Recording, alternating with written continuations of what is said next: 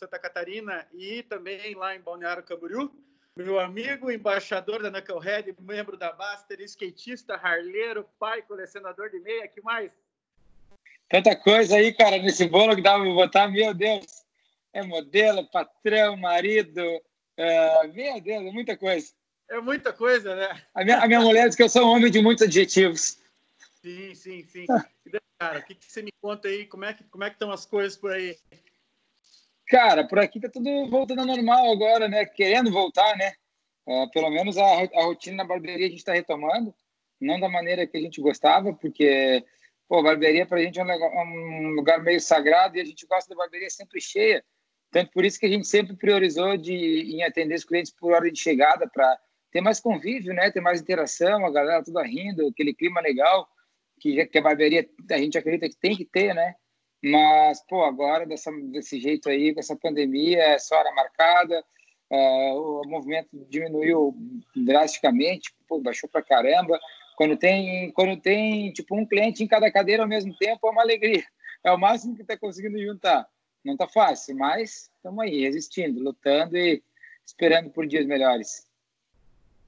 Orica, eu já sei, mas algumas pessoas aí que estão assistindo aí também já sabem, sim, mas dá um resuminho básico, vai ter aquele teu vídeo lá contando um pouco da tua história, mas como esse nosso papo vai entrar aí como podcast e como, e como nosso vlog, né? Dá uma, uma pincelada rápida aí no teu início aí da barbearia aí, cara.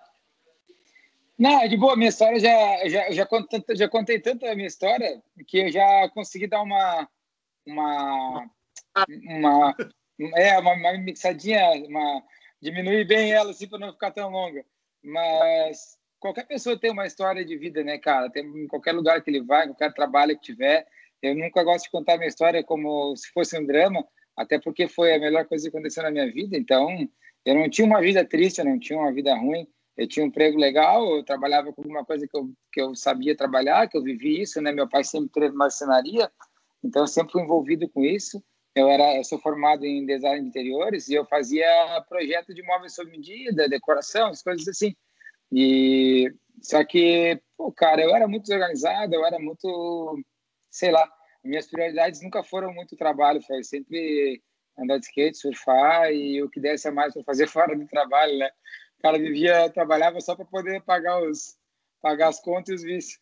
Mas, pô, chegou um momento ali que já não fazia mais muito sentido para mim meu trampo Uh, onde, uh, onde eu trabalhava, eu adorava o lugar que eu trabalhava, adorava, adorava meus patrões, a, a marcenaria que eu trabalhava, mas a marcenaria cresceu de nível, cresceu de, de, de foi para um patamar mais alto, trabalhar com uma clientela mais, mais elite, assim, e enquanto eu trabalhava para pessoas mais simples, para a galera do bairro, que, pô, tu ia lá, eu fazia a, a sala da mulher, que era uma salinha de 5 mil reais, uma, uma, uma cozinha que, pô, era 8 mil reais, meu Deus, a mulher, a família se matava para pagar aquela cozinha e, e, ficava extremamente satisfeita, sempre tinha os pedidos, eram sempre coerentes, sempre aceitava as ideias do profissional. Uh, enquanto trabalhava para esse tipo de público, eu, eu me sentia muito bem porque eu satisfazia eles, realizava o sonho deles e eu voltava satisfeito para casa, tá ligado? Eu poderia não ganhar tanto, mas, pô, eu ficava muito satisfeito com o meu trabalho e comigo mesmo, né? Oh mas aí, cara, o que aconteceu? Aí, aí a barbearia começou a ficar grande, porque meus meninos trabalhavam muito bem. E aí começamos a atender um público mais alto, começamos a atender já apartamento, de, uh, apartamento na beira da praia, na Praia Brava, e tipo, coisas que, ah, pô, numa, tu, tu, tu fazia móveis para os bairros, pô, tu ia fazer uma cozinha, uma cozinha muito cara, era 10 mil reais. Tu ia para Balneário, na, na, na beira da praia, ou na Brava, fazer uma cozinha uma cozinha muito barata era 50 mil reais. Porra, cara, era uma coisa absurda, assim. Então, quando eu cheguei nesse nível de cliente, aí eu já não conseguia mais lidar com essas pessoas. As expectativas desse público eram, tipo, muito mais altas. E eu acho que eu sou uma pessoa muito simples para lidar com isso. Eu não acho que eles são errados. Eu acho que eu estava no lugar errado. Eu não me sentia mais bem trabalhando com aquilo, lidando com aquele público, entendeu? E aí, cara, eu já cortava o cabelo dos meus amigos há muito tempo. Até esses dias um amigo meu me mandou que morava comigo a gente morava na Brava lá, eu, um amigo meu que é surfista, a gente, ele me mandou um vídeo de 2011, cara, eu cortando, eu cortando o cabelo dele em casa com maquininha. Meu, eu, eu vou pegar esse vídeo e vou editar pra postar. Então, tipo, há muito tempo eu tinha a maquininha, porque eu, eu sempre tive barba, eu tirava minha barba, e eu aprendi a fazer moicano, eu raspava o cabelo dos moleques, lateral, não tinha noção nenhuma, mas eu já brincava com isso.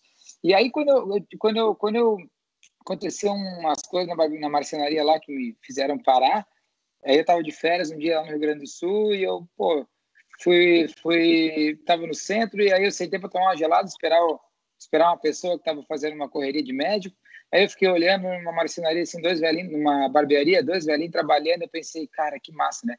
Esses bichos, esses bichos trabalham a vida inteira, uh, lidam com cada cliente no máximo, no máximo uma hora, quando não é meia. Eles abrem às 10, às 8, fecham às 8, ou abrem às 7, fecham às 7, sei lá qual é o horário, mas eles abrem e fecham. Quando eles fecham, eles não levam o serviço para casa, entendeu? Eles tra o trabalho deles, eles podem ir para casa descansar, ver a família, fazer as coisas, né? E eu, na marcenaria, não. Eu, eu acordava cedo, trabalhava até tarde e levava trabalho para casa todos os dias. E, pá, isso me consumia, cara. E aí eu pensei, pô, eu acho que eu, que eu ia me dar bem sendo barbeiro. Eu já tinha mais ou menos um gosto pela coisa, né? Aí eu sei, cara, eu voltei dois dias, três dias depois eu voltei de férias na minha cidade, fui no meu barbeiro cortar cabelo perguntei para ele, pô, seu Moraes, assim, eu queria aprender a cortar cabelo, é, tu acha que, que eu tenho condição, sei o quê, me diz um curso aí para me fazer. Aí ele é muito querido, o seu Moraes é, putz, foi quem me ensinou ali, ele, o Jay, pessoal da barbearia Moraes de Balneário, são foda. Aí ele disse, não, Maurício, assim, ó, se tu quiser aprender, eu te ensino. E eu digo, sério mesmo? E ele, é, eu te ensino mesmo. É, vem depois do horário do teu trabalho para cá, tenta sair 5, 6 horas, que eu te ensino rapidinho, tu aprende. Aí, cara, pensei assim, para encurtar a história, é, em um mês, uma barbearia muito movimentada, e tipo assim, um, dois meses aprendendo, é, eu já estava cortando o cabelo no final de semana, ele me botava para trabalhar no sábado, assim, para ajudar, que o movimento era imenso, cara, imenso. Eram cinco cadeiras, cada cadeira fazia na média de 25 clientes. Eram cortes mais rápidos, menos elaborados, né? Então era muito mais, muito mais, mais fácil. Cara, eu me lembro que no meu primeiro, no meu primeiro sábado, final de semana de trabalho, eu fiz 20 e poucos cortes, passando máquina, assim, sabe? Cara, eu estava realizado da vida. trabalhei para caralho das 8 às 9 da noite, se 8, 8 até as 8. E foi animal. Eu sei que naquele dia ali eu sabia que eu ia ser barbeiro. Naquele dia eu me, me achei no rolê. E dali, cara, foi uma história. Quando eu vi, poucos meses depois eu já tive que sair dali, porque não, não, não tinha mais como continuar ali. Ia demorar um tempo até eu poder engrenar.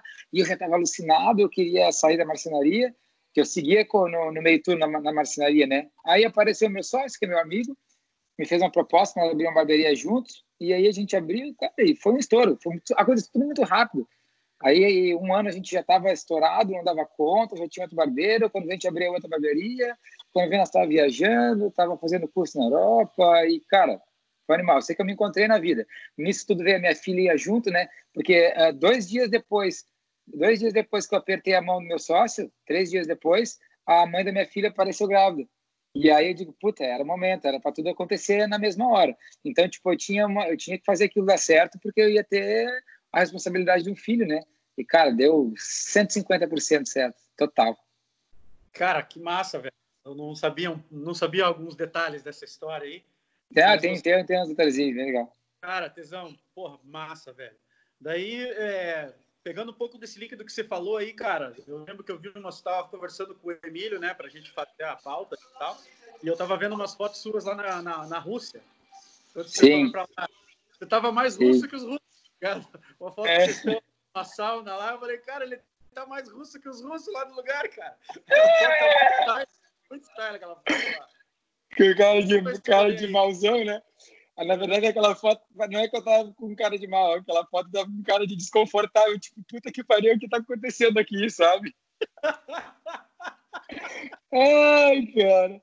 Ai, o engraçado é que assim, ó, é, cara, a Rússia, a Rússia eu, eu não conheço muitos países, né, mas os países que eu conheço na Europa e, e, os lugares que eu já fui, nada se compara com a Rússia, velho. Eu acho que nada, quase pouca coisa no mundo deve se comparar com a Rússia, né? Mas, cara, é, é, é uma cultura extremamente diferente. Os nossos amigos lá, o Santiago, Alexei, a Marina, a esposa dele, é, cara, são pessoas igual a gente, são jovens, né? São novos. A cultura, a cultura dos mais jovens já é um pouco diferente. Eles já têm bastante influência de fora, né? O país se abriu mais e tudo, mas ainda assim eles, eles trazem muita coisa antiga que eles viveram com os pais, com os avós. E esse lance da sauna, cara, para eles, mesmo desde o primeiro dia que a gente ficou, nós ficamos 15, 15 dias lá. do primeiro dia que a gente chegou na Rússia até o último dia, porque a gente foi na sauna, cara. A gente saiu da sauna três horas da tarde, juro pra ti, três horas da tarde. cinco horas era o nosso, seis horas da tarde era o nosso voo. E a gente tinha da, da da barbearia até da sauna até o aeroporto era uma hora de quase uma hora de táxi, velho. Foi um fuzuê. E o que acontece? Eles disseram que a gente não poderia sair da Rússia antes de entrar, na, antes de ir naquela sauna. Era muito importante, era uma honra para eles nos levar lá. Cara, aquela sauna era bizarra, tem 200 anos no mesmo lugar. Todos os caras famosos, todos os caras ricos, todos os políticos da Rússia vão naquela sauna. Eles queriam nos levar